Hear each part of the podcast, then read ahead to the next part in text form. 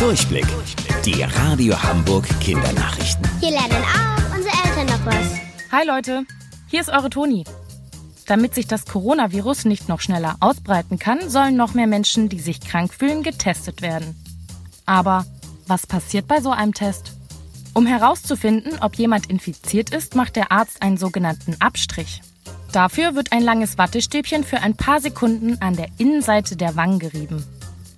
Viren wie Corona bleiben dann daran hängen. Ihr müsst also nur den Mund aufmachen. Das Wattestäbchen wird dann gut verpackt, mit Namen beschriftet und in ein Labor gebracht.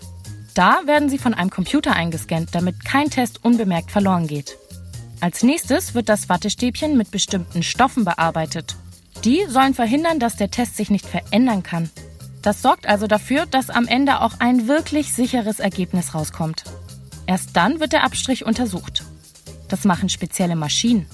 Die schauen sich das, was auf dem Wattestäbchen drauf ist, ganz genau an und entdecken Coronaviren, falls sie im Mund waren. Das kann einige Stunden dauern. Erst dann gibt es ein Ergebnis. Vielleicht sind eure Eltern gerade ganz viel auf dem Balkon oder im Garten und buddeln da rum. Was machen die denn da eigentlich? Es ist Frühling. Die Sonne kommt wieder raus und draußen wird es wärmer. Das ist die perfekte Zeit, um Blumen zu pflanzen. Die mögen die Winterkälte nämlich überhaupt gar nicht. Das liegt daran, dass der Boden und das Wasser darin gefriert. Dann können sie nicht genug trinken und haben keine Kraft zu wachsen. Also warten eure Eltern, bis es wieder wärmer wird. Das ist meistens Ende März. Also genau jetzt. Viele Blumen haben auch ziemlich lustige Namen wie Löwenmaul, Elfenspiegel oder fleißiges Lieschen. Fragt doch mal eure Eltern, ob ihr mithelfen dürft. In der Erde rumzuwühlen macht Spaß und ist eine tolle Abwechslung. Wusstet ihr eigentlich schon?